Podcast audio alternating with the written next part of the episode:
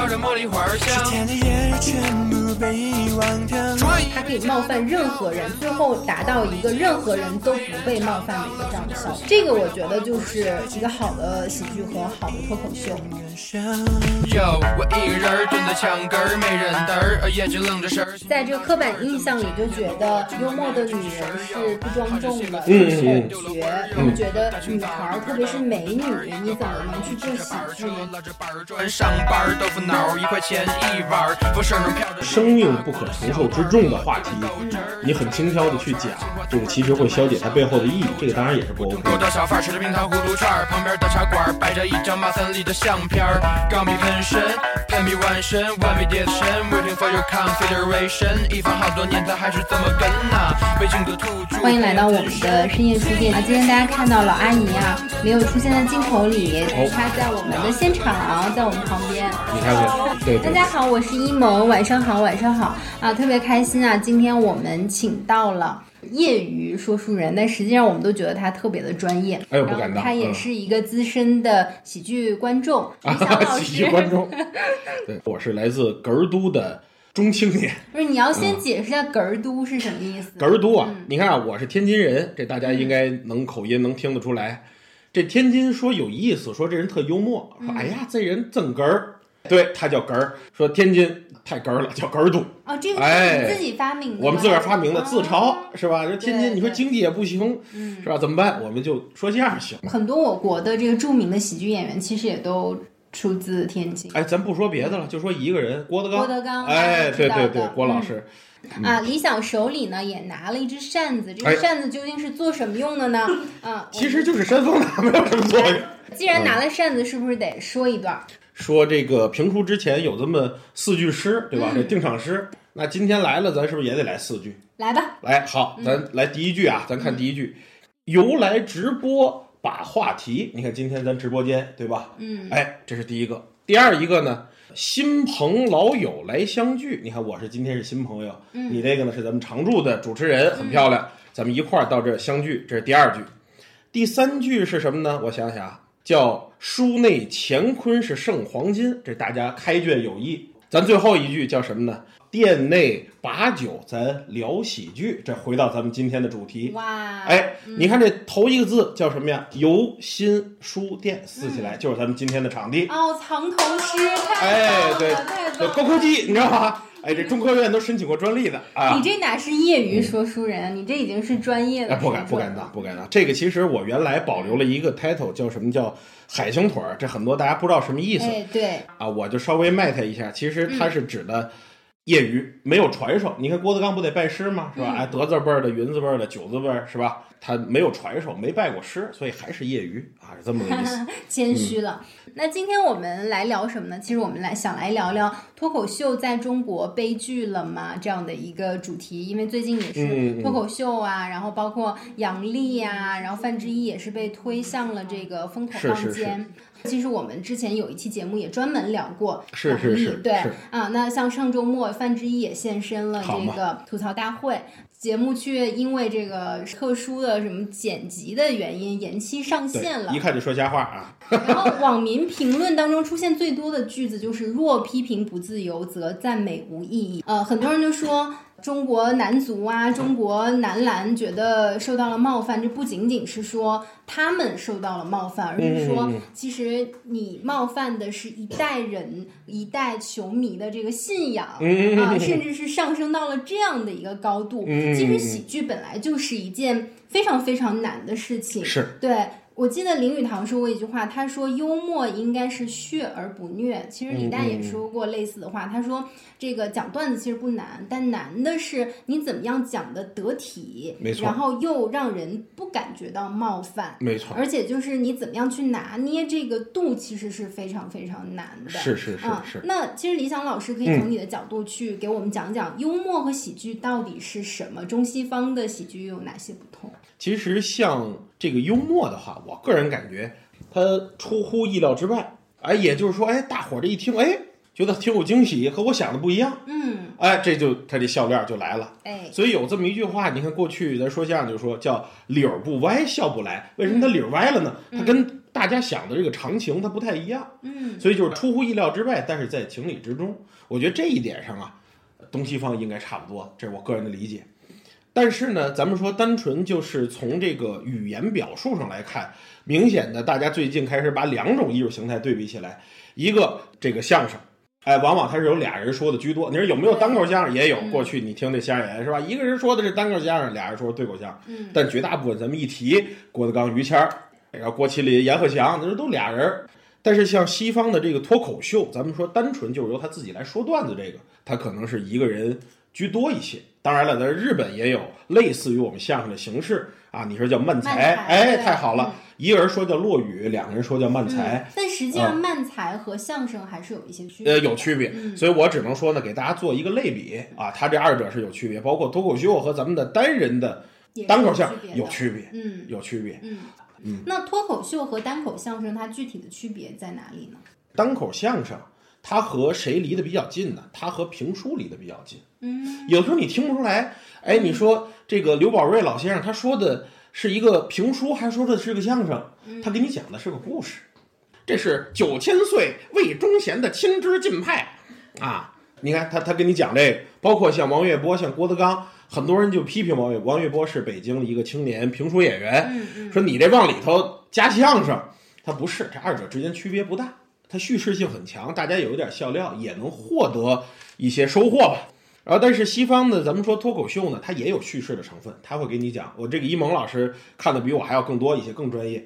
但是他呢有叙事的成分，但更多的是围绕着这个人的人设来走对，的。没错，对吧嗯他讲都是关于自己的一些没错事情。，你比如说，我要讲这个康熙私访月明楼，或者讲这个连升三级，那么和另外一个人都可以讲，无所谓。对，但如果说，比如说像李诞的段子，我可能讲就不好笑嗯啊，讲杨笠的那没法讲了，对吧？对很多东西就我就没有办法讲，所以它更多的是个人主义的和个人特性结合的非常深。脱口秀演员真的很难，他创作起来很难，因为你想这一个人的生活里头，他能挖掘多少？那真的是呕心沥血的去写这个，所以他这一个段子，咱们看十几分钟，台上十分钟，台下十年功。没错。哎，他要经过多少场的打磨？哎呦，看大家不乐，心里很别扭，回去再修改，它产生出来的。所以这二者之间还是单口上来说是有这么一个区别。对对，所以其实很多人都说，比如说他看过某一个单口喜剧演员的专场，这个专场可能会巡演一年，甚至几年之久。然后很多人就会说，哦，他都没有什么新段子呀。对，但其实创作 其实是一件非常非常难的事情。没错没错。嗯就包括也有人批评德云社，哎呀，说你这还是原来那些老段子，这这不容易了啊！就是郭德纲说了嘛，说我们传统的经过拯救过去三百多段，现在拯救就剩两百多段。嗯，对它本身很多也是不合时宜了啊，它都会都会都会过去。所以这个其实真的做喜剧是非常难的，它没有办法。那其实我之前也看了一本书啊，嗯也是今天要给大家推荐的一本书《喜剧这回事儿》。它的作者史蒂夫·卡普兰，他也是美国非常著名的喜剧大师，他是很多喜剧的电影，包括一些 talk show 的非常知名的制片人和编剧。嗯那他在美国其实也开了很多相关的一些课程，有好多好莱坞的这个编剧呀、嗯导演呀，啊，甚至一些影星都会去上他的关于喜剧的一个课程。嗯那他其实这本书，呃，出的已经挺早的了，台湾可能比我们翻译的要更早一点。嗯，对，在内地这边也是一个新的版本，叫《喜剧这回事儿》。那他这个书在开篇的序言里就有提到，他说有一个放之四海皆准的一个观察，就是不管你身在世界上的哪一个地方，嗯只要你讲的是喜剧，那喜剧其实描述的就是关于人的最真实的一个生活。其实我们讲的就是人的故事，所以喜剧也是围绕人来讲的。没错没错。那我们其实刚才也聊到说喜剧是什么呀，包括中西方的喜剧嗯的一些形式。从您的角度，您觉得这个幽默的边界在哪里？什么算是幽默？那什么又算是冒犯呢？其实说实话，这个问题太难回答 啊！太这咱大了真就是说，对嗯，你说把李诞老师、把郭德纲老师是吧，沈腾啊，咱包括国外古今中外陈佩斯，咱这些都请来，嗯啊，包括周星驰，他们是不是能真正回答这问题？我觉得也很难，就更别说我了。但是呢，就它其实还是有一些边界在这里头。就首先一个，它和这个恶毒的攻击肯定是不一样的。我觉得这个二者之间我们是能感受到的。嗯嗯那说我这个蓄意就是要攻击你，拿你的缺陷，拿你这个来说事儿，这是一种。但是呢，说我跟你开个小玩笑，这是另外一种。当然，这有很多人区分不了它这二者之间的边界。对对，嗯然后我不能说他们二者之间的边界是什么，但是从我自己的个人经验上来说，如果你要是先自嘲，你再嘲笑别人，这个给你带来的好处会很多。比如像我跟一萌老师，咱们之前聊过，都很喜欢的一个国外的脱口秀演员，不 Russell 能啊，Russell Peter，sorry，他就是那没法听。你要真是这个种族主义者，一看好，你这你看他都能说，为什么我不能说？但其实他不只是说其他的各种人种，他先从印度人开始，对吧？对他哎先自嘲，没错，嗯他先吃印度人，然后什么中国人、美国人、阿拉伯人，台下有什么人他说什么。对白人也会说，呃，对，太多了，白人就这个段子就更多了，所以他可能先从这个就是表达形式了，这会减弱大家被冒犯的这么一种感觉对啊，这是这么一个事儿。所以我倒是觉得说像范志毅那个，我不觉得有什么问题。他说男篮，他不也说男足吗？那如果你觉得他不是一个运动员，他说男篮或男足就有问题吗？不一定，这其实也是一个尺度的问题。嗯对吧？这就看咱们从什么人的身份去考虑这个问题。如果他是一个中国人，我讨论中国男足，这个就是说我吐槽自己家的事儿，有什么不行呢？那如果。他不是中国人呢？不是中国人也 OK 啊。那如果他要先说他自己的这个国家的足球，比如他先说英国足球，然后再说中国足球也行。当然你说他不说，他直接说中国男足可不可以？当然也可以。哎，其实刚才你说喜剧这回事儿里提到一句话，说我们有些东西是共通的，但其实还有些东西它不共通。比如有的喜剧在美国它没有问题，在日本就会有问题；对有的在日本大家觉得啊这很 OK 的，但是放到中国，哎呦大家接受不了，这都是有可能的。没错，它有的时候真的是要结合非常特殊的历史环境。也咱就说当时我们中国刚改革开放的时候，嗯大家确实对体育这件事儿有着超乎寻常的一个感觉，嗯这个是和国家认同感和这个是结合在一起的，所以其实是有一些边界的问题。嗯。这个就很难讲了，我觉得对，这我觉得这。个里面有很多的政治因素，我们就也很难三言两语就讲得没错清楚。没错没错，啊，但其实我个人会觉得，其实脱口秀就是对生活的讽刺，是，而且其实脱口秀它本来就是一个冒犯的艺术。嗯嗯嗯，对，所以有一个我特别特别喜欢的一个美国的脱口秀演员，因为他现在已经呃去世了，哦叫 John Rivers。对听说，过嗯他是、呃，应该算是美国的喜剧界的非常非常怎么讲先锋的一位女性。有一部美剧大家可能看过，叫《了不起的麦瑟尔夫人》。啊，我特别喜欢对，个美剧她就是这部喜剧的原型型。嗯嗯对，嗯当然她的人生故事并不是完全的一样啊，有一些改编，但是她应该是从上世纪六十年代开始就开始做脱口秀了。嗯嗯嗯，真的是非常非常早，在那个时候，女性做喜剧、女性做脱口秀还是非常罕见的。是，当时他其实也是顶着这个巨大的压力。那他是一个什么样的人呢？他是能拿一切来开玩笑的。嗯他可以拿小孩开玩笑，他说 I hate children。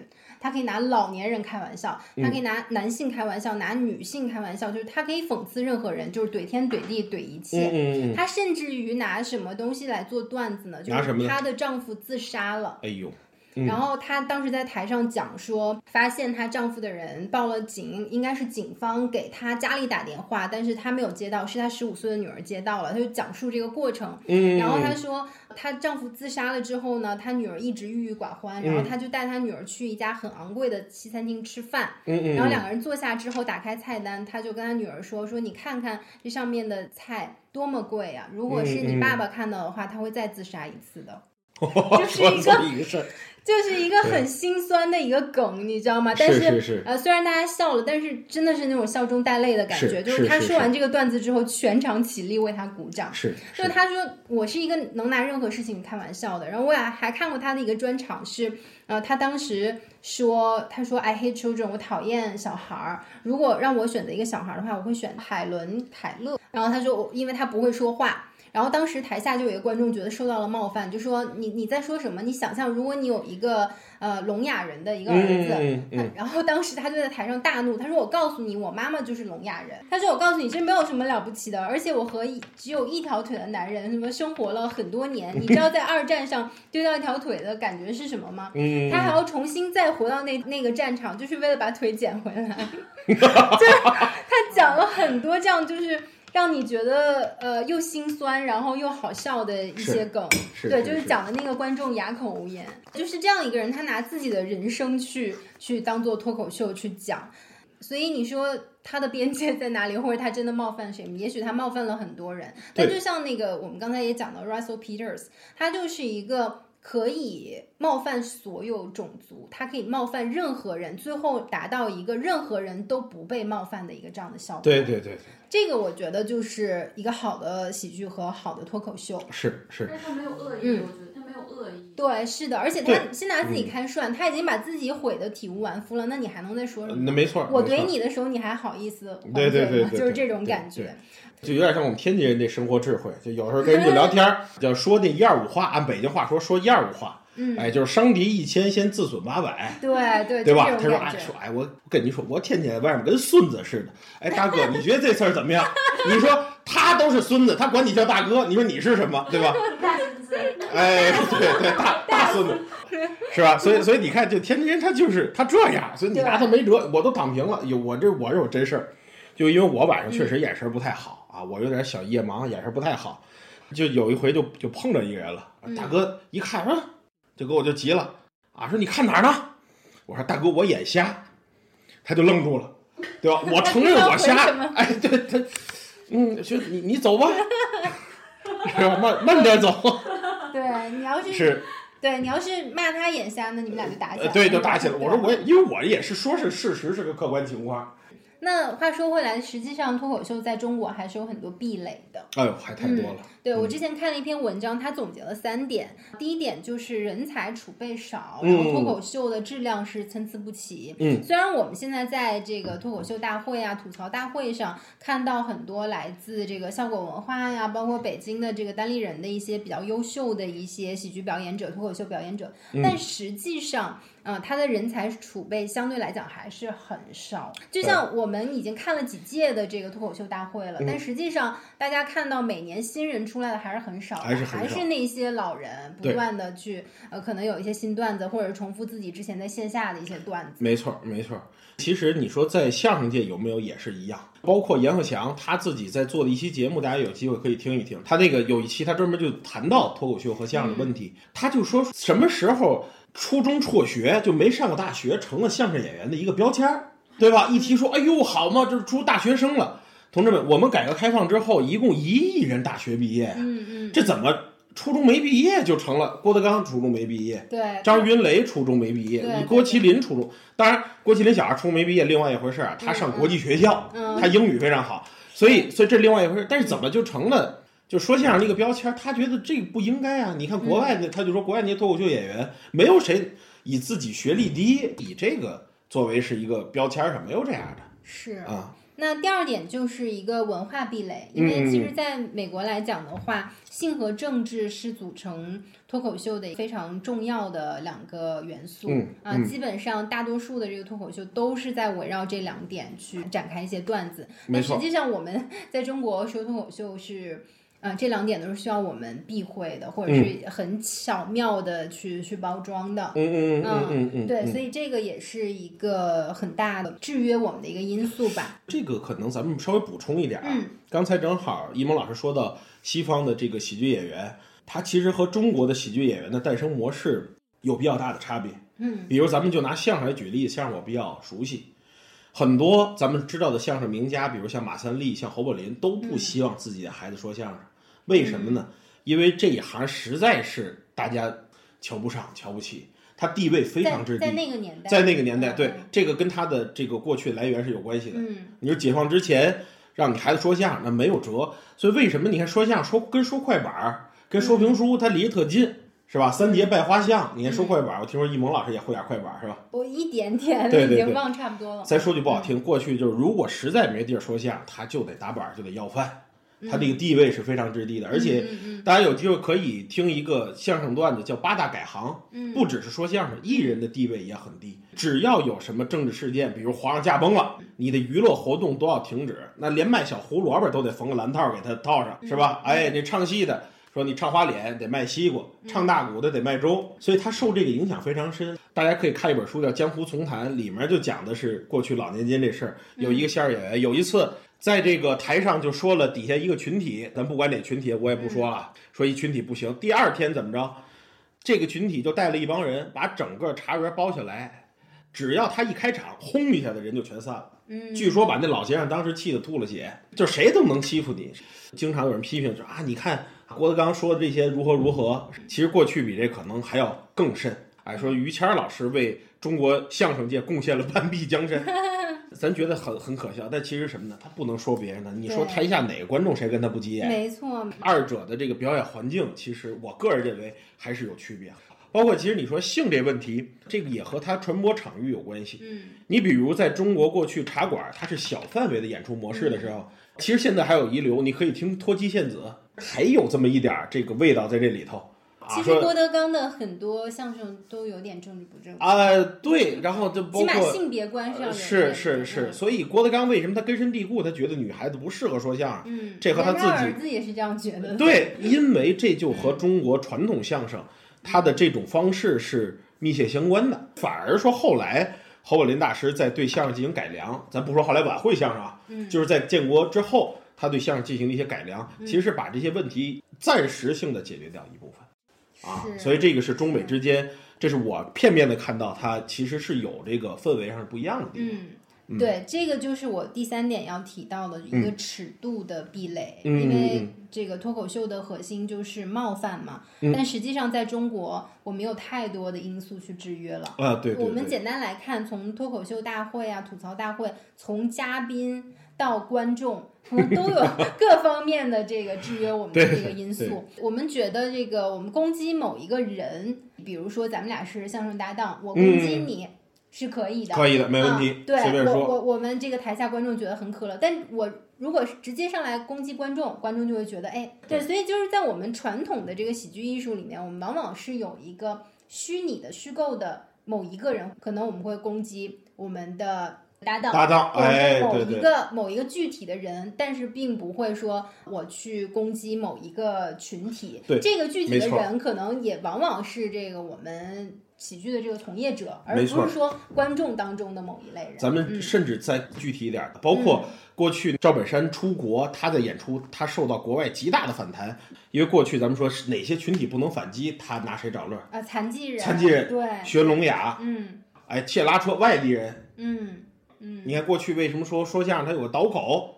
说你保着我，谁保着你呀？你看他为什么这个？因为外地人不能没势力，不能拿他怎么着？对对对，哎，所以他其实也是有这种方式在这里头，就不能欺负他，对吧？比我地位还低的，我是哎，但是现在这些其实都都不都不适宜在公众在演出了，按照现在情况，他不会在大范围去进行一个攻击，或者没错说重点攻击这样。没错所，以杨笠的段子就会让广大的男性觉得他们受到了无差别的这种啊、歧视啊，或者是误会吧。嗯对，嗯嗯。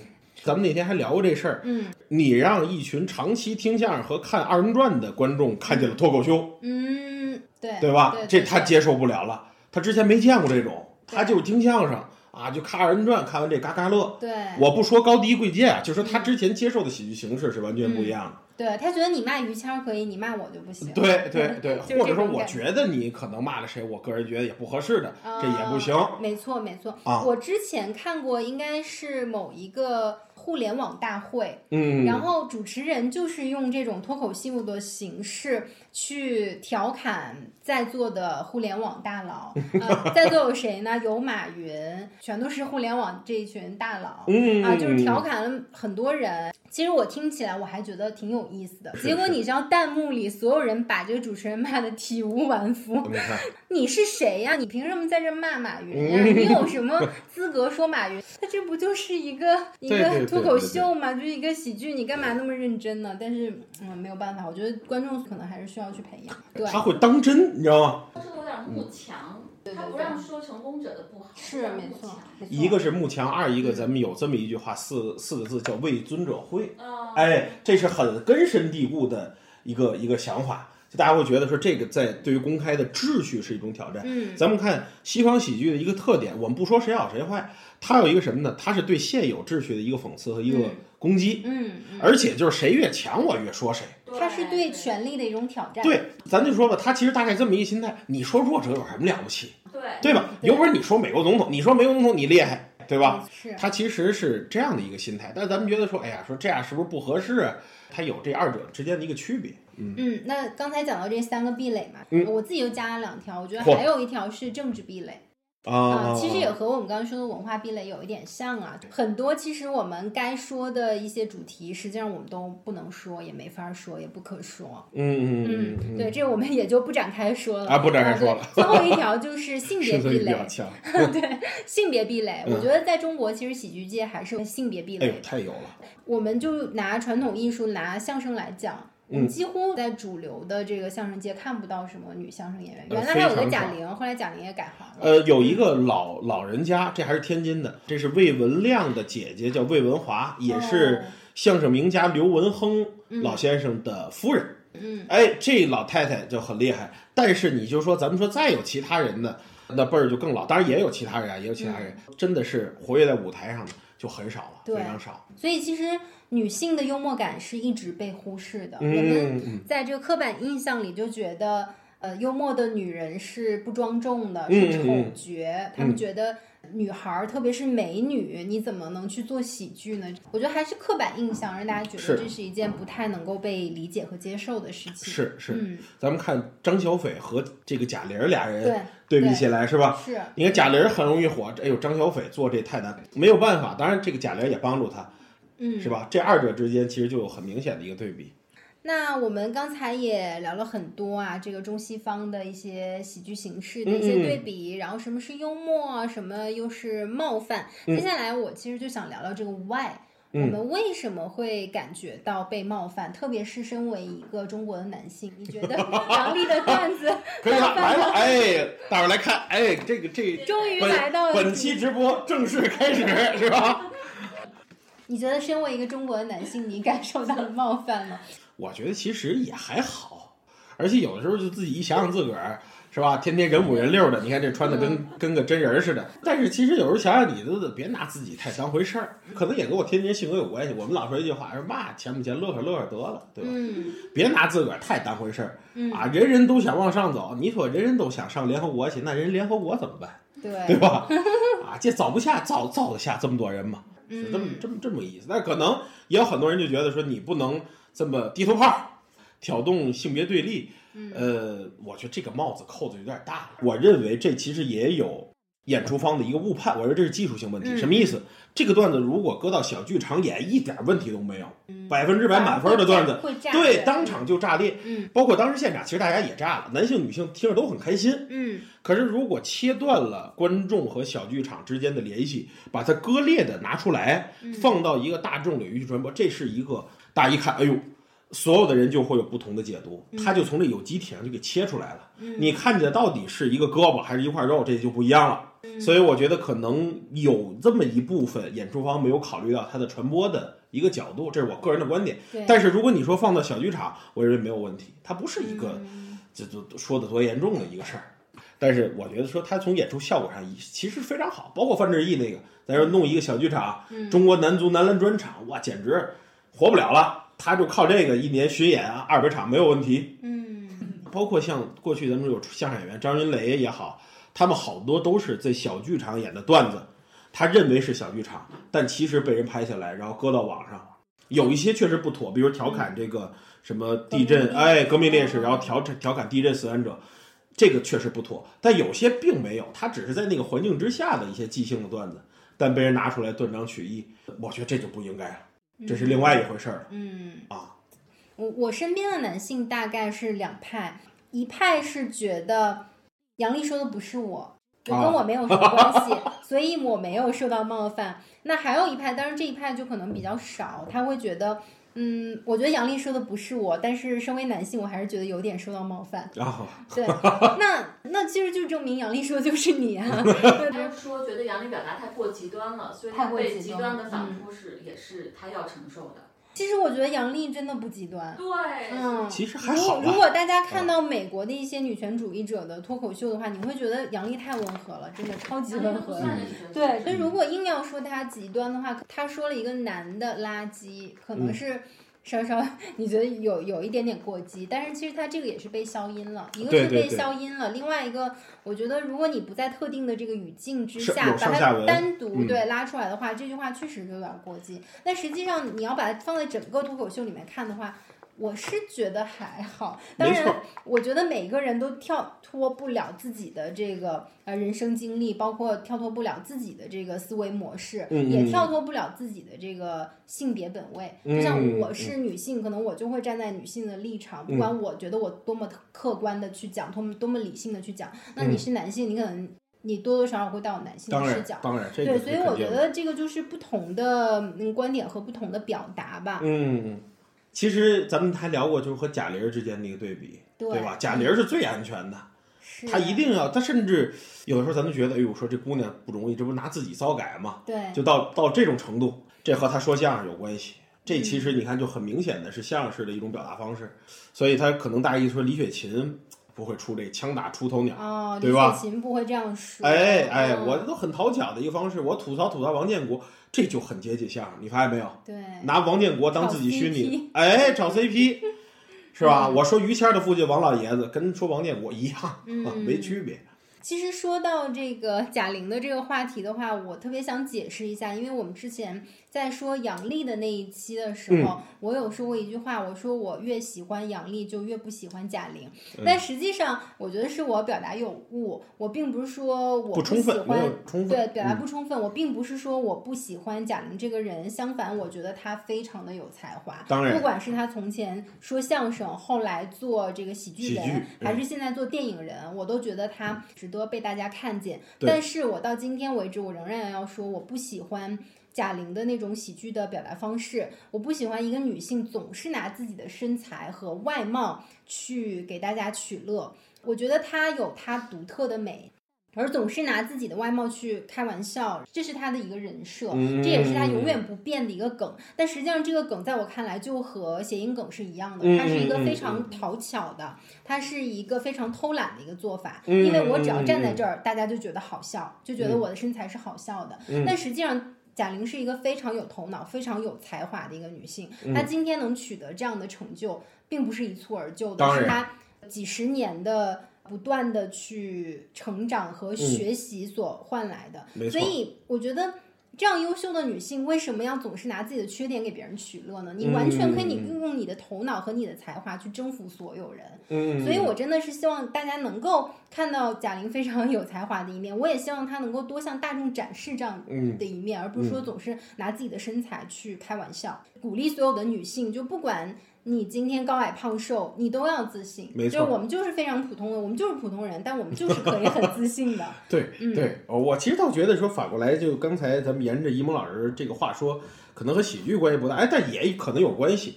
嗯就我们就是普通人，这谁不是普通人？你我都是，对吧？嗯我们自信一点没有什么，谁说的就是非得得马云那样我才能自信，对，是吧？这那我就不配活着什么？难道？对，啊，不配享有美好的生活了吗？嗯所以他他不是啊，大家都一样。咱们说历史是人民群众创造的，我们都是人民群众的，嗯所以这一点上说句实话，不是我不知道咱们有没有钢丝啊，有郭德纲的粉丝，我不是批评郭德纲老师，但是从这一点上来说，评大会了，对对，但是从这一点来说，我认为主流相声界，咱老说嗯主流相声和非主流相声来说，嗯主流相声界，包括姜昆，包括马季他们当年，这一点是突破了原有的。刚才我说传统中国喜剧界，嗯甭管是二人转也好，还是咱们说相声也好，嗯比如当年姜昆就说了一系列的咱们说讽刺型的相声。其实大家想一想，之前你说那些传统段哪个讽刺？没有什么讽刺的，对吧？对刚才我说那些都都是这些。但反而我们想到一些讽刺型的相声，什么马季的那个宇宙牌祥言是吧？嗯嗯啊，还有那个虎口脱险啊，嗯还有这个电梯奇遇，尤其电梯奇遇，说这官僚主义，哇，这当时都很大胆。现在都没有办法再讲了，不敢讲了对，对所以咱们就说，真的反而是主流相声界在这一点上，当年嗯他们是代表先进文化的发展方向。是没错，对，所以我觉得这个突破，其实当年的那一些相声演员，我觉得他们是走在前头的，直到现在都不能算他们落在后头了。没错，嗯，就是我特别爱看一个情景喜剧叫《我爱我家》，哎呦，对，应该是九四年的时候的情景喜剧，二十多年了，现在。嗯现在为止，你看到梁左的那个编剧，你仍然觉得他非常的高级，没错。里面的一些讽刺的一些社会现象，到今天为止其实还是存在的。对，尤其梁左，他这个老傅，他写的谁？他写的就是他爸爸。哦，哎，就老傅，就温星宇老爷子啊，嗯就就老拿水杯啊，这这个小同志蛮可爱的吧？对跟我爷爷特别像，是吧看到老傅就想到我爷爷，呃，老老干部，就那种老干部对对对对啊，我这个中顾委的同志还让我去发挥余热嘛，啊，我一看家里的工作我还得主持，是吧？就不跟他们添这个乱了。所以，所以你知道当年有一个，就是有人给这个电视台写信，就是老干部。嗯讽刺对你怎么敢 评价老干部？污蔑老干部的对。我们，我们这个风里来雨里去，是吧？经过革命的考验，凭什么这么讽刺我？就当年真的这很很有意思啊！梁左其实写的就是他爹。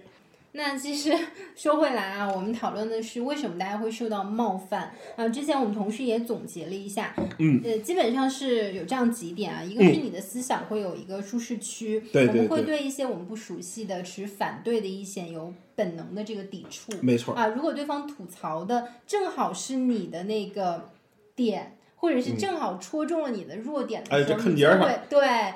你就会更强烈的去反击啊，还有就是某种艺术形式其实是在这个特定的情景下成立的，但不代表它这个破圈儿也一定能成立。就是刚才李想老师说的，可能在小剧场里面 OK 小范围是比较 OK 的，但实际上你搬到大荧幕上面啊，你在这个电视上、在网络上这样再次去传播的话，可没错能就会被大家有一些误解。对，其实包括这一点，我不好意思，我再举一个小例嗯子，咱们就说老说中国的，好像咱中国怎么样？其实西方，咱们看，如果您真看莎士比亚的原文，嗯好多喜剧，比如威尼斯商人，他拿谁当反派？嗯，犹太人当反派。对对，咱们说最近说犹太人被迫害，说这个弱者不能提这事儿，这是在二战之后，二战之前人人就都可以说犹太人怎么着不好不好，是吧？嗯的坏人，包括有一些也是跟色情有关系的，什么朱生豪老先生，还有梁实秋老先生翻译的时候，都给他进行了艺术化处理。但是伊蒙老师你还乐了，他他他知道这个如果搁到英文原文里头，其实啊，就大家还是有有一些东西在里头，但是他是在小剧场，呃不也当然不是小剧场，就是在剧场里，嗯一出剧场大家不提这事儿了，嗯。对吧？对咱们哈哈一笑，或者一看这个就完了，对它是这个东西。所以我国的喜剧创作是不是在倒退呀、我觉得是那个时候的艺术创作更自由一些吧。其实我觉得也有一个什么呢？嗯就当时有一个特殊的历史环境，嗯，咱们是没资格谈论，咱们比较年轻。我觉得明霞老师有资格，这不算冒犯，不算冒犯。对。对，就当年那个，呃，就就今年刚应该一月份刚去世的三联生，就是三联周刊的那个老先生，过去也是，呃，是总编辑还是总经理，我忘了。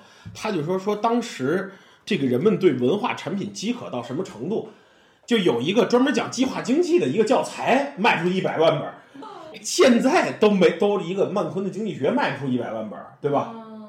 为什么没有有字儿的？包括哎，咱们跟黄章进老师也聊过，呃风油精的说明对，对，说当时在那个就是咱们说老山前线那些士兵，连风油精的说明书得看三遍。啊，门房大爷把里头那个夹缝儿，我甚至都有这印象。我小时候看报纸也是，那里头夹缝儿得有广告，然后有什么，还有小笑话，反正就这些，连夹缝儿都看，就他到那种程度。所以没错儿，没错儿。所以当时呢，大家也也不太有这么多条条框框，因为都是。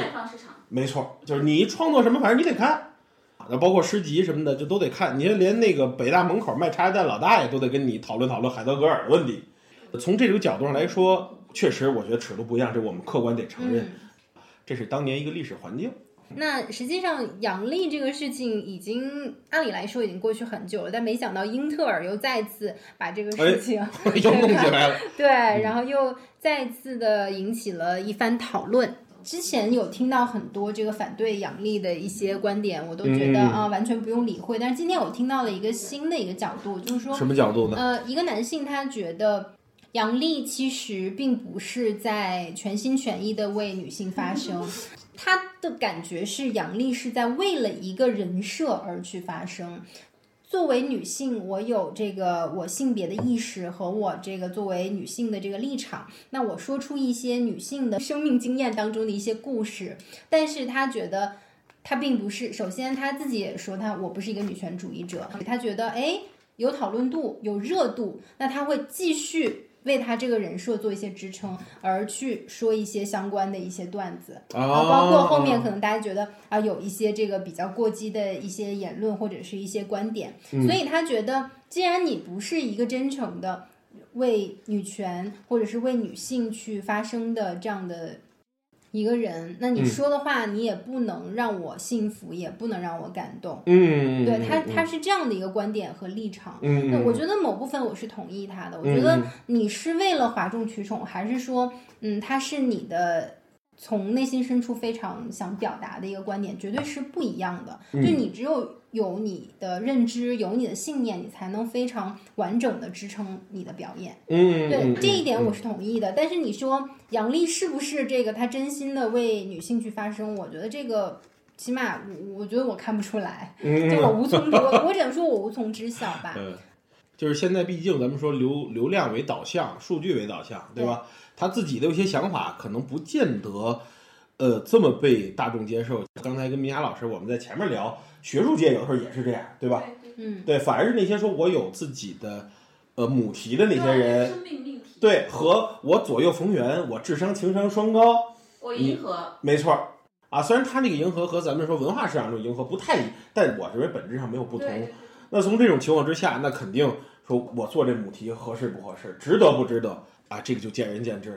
这个同意不同意，反正我是觉得是这样的。你看我这扇子面儿是黑的，这个纸是白的，但是我个人认为，我们绝大部分生活的时候是像我这扇贝儿、这扇骨一样是灰灰色的，灰色的，对吧嗯哎，对，奇妙比喻啊，奇妙比喻。所以，包括我特别不喜欢是什么呢？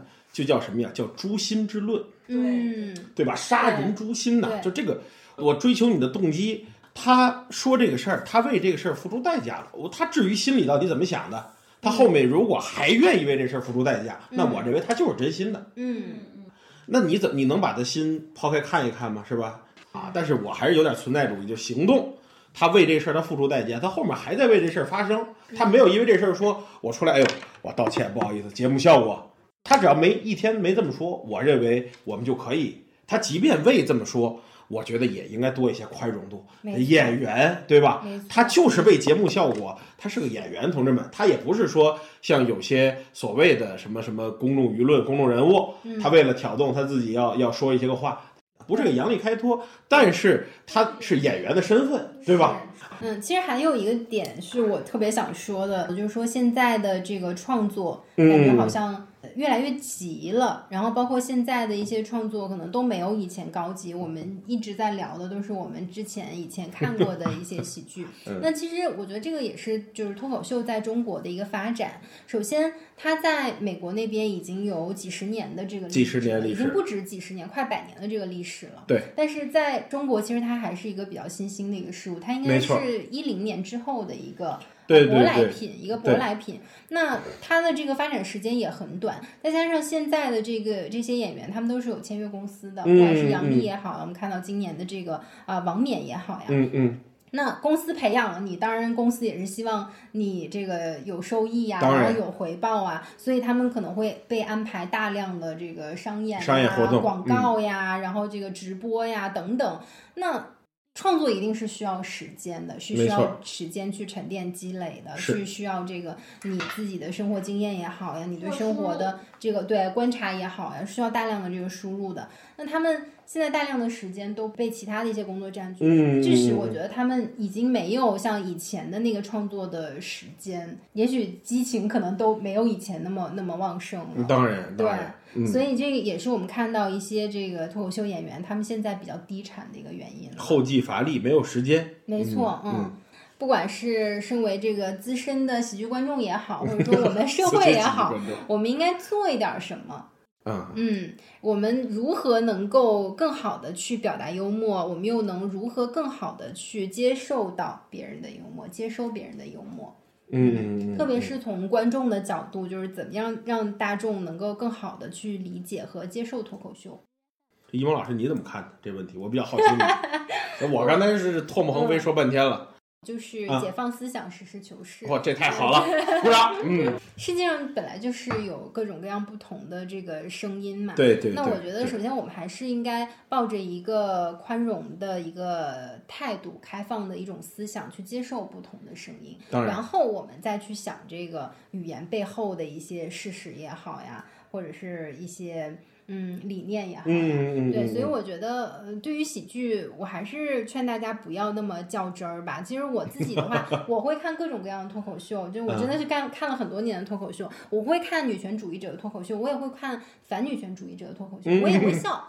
我听到一些反女权的段子，我也会笑。大家也可以去搜一搜，叫叫做什么？我们为什么不要做女权主义者？和那个什么不要和女权主义者谈恋爱吧，就是 截取的一些西方的呃白人中年男性的一些脱口秀的一些段子，啊，包括有一些那个中年白人男性脱口秀演员会说。贴的一手好标签，就是。对嗯，会说啊啊，我女朋友每次那个什么画睫毛要花二十分钟呀，我出门要等她一个小时啊，然后什么呃，男性的工资就应该比女性高啊，因为我们要给女性买包、买鞋什么之类，啊就这种段子，我我听完我也觉得挺好笑的，但是这不代表我就认同他的他的观点点啊，我也不觉得我身为女性我就一定是被冒犯了。嗯嗯，对，嗯所以我觉得大家还是应该用一个比较宽容的态度去看待这件事情嗯吧。嗯嗯啊，还有就是我们还是应该培养一下大众的这个审美的一个水平，包括对于幽默的一个接受程度。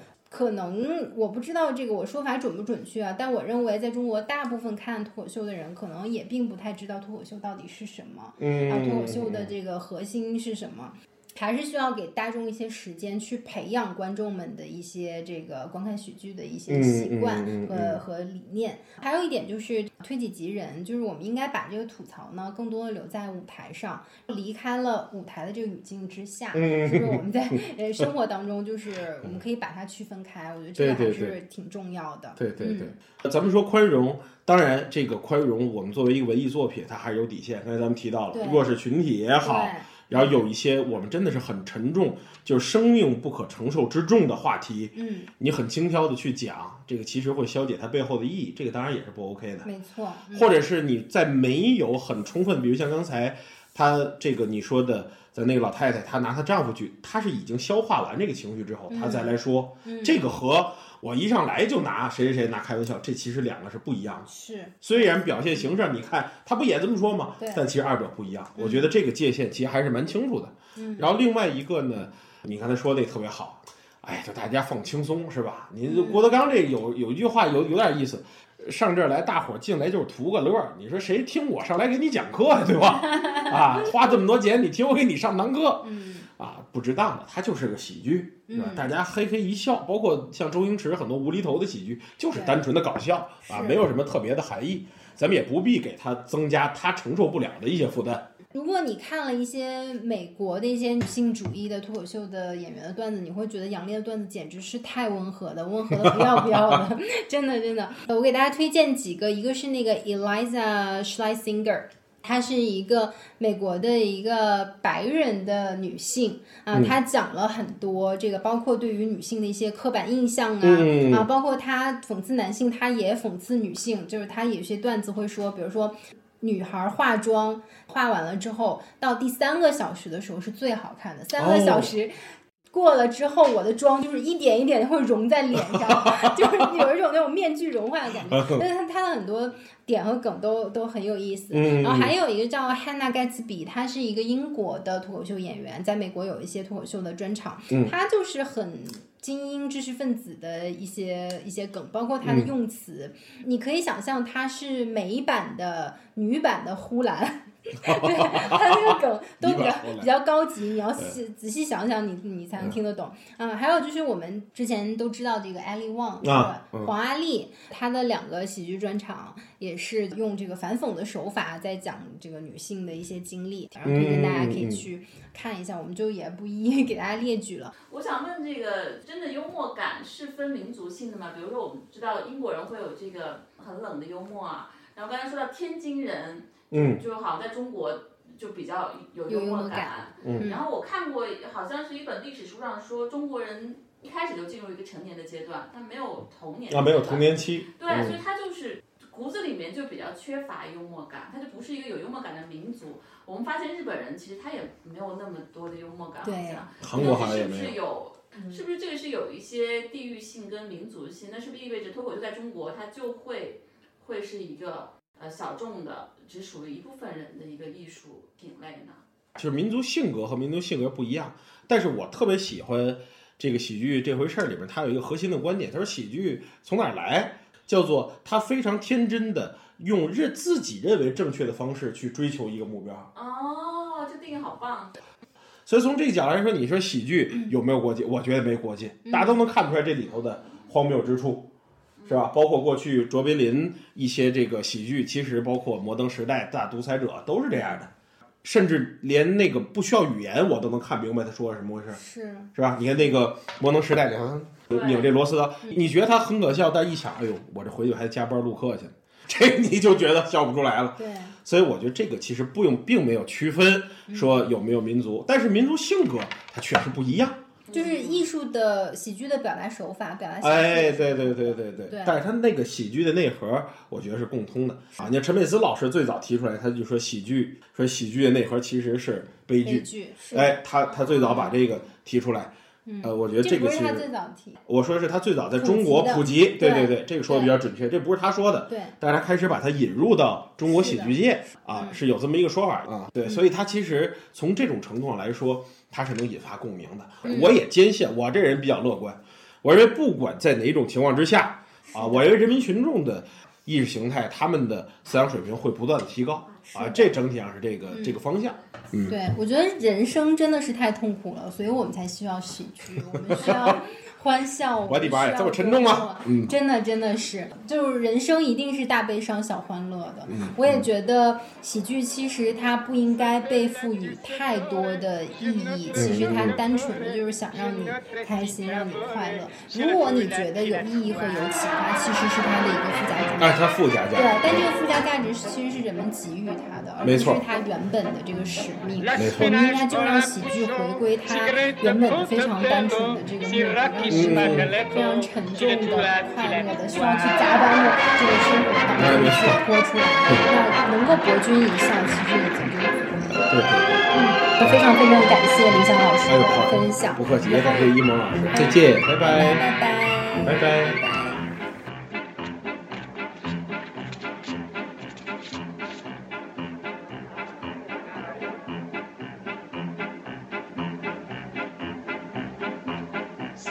la pilacine, voulez-vous la teximite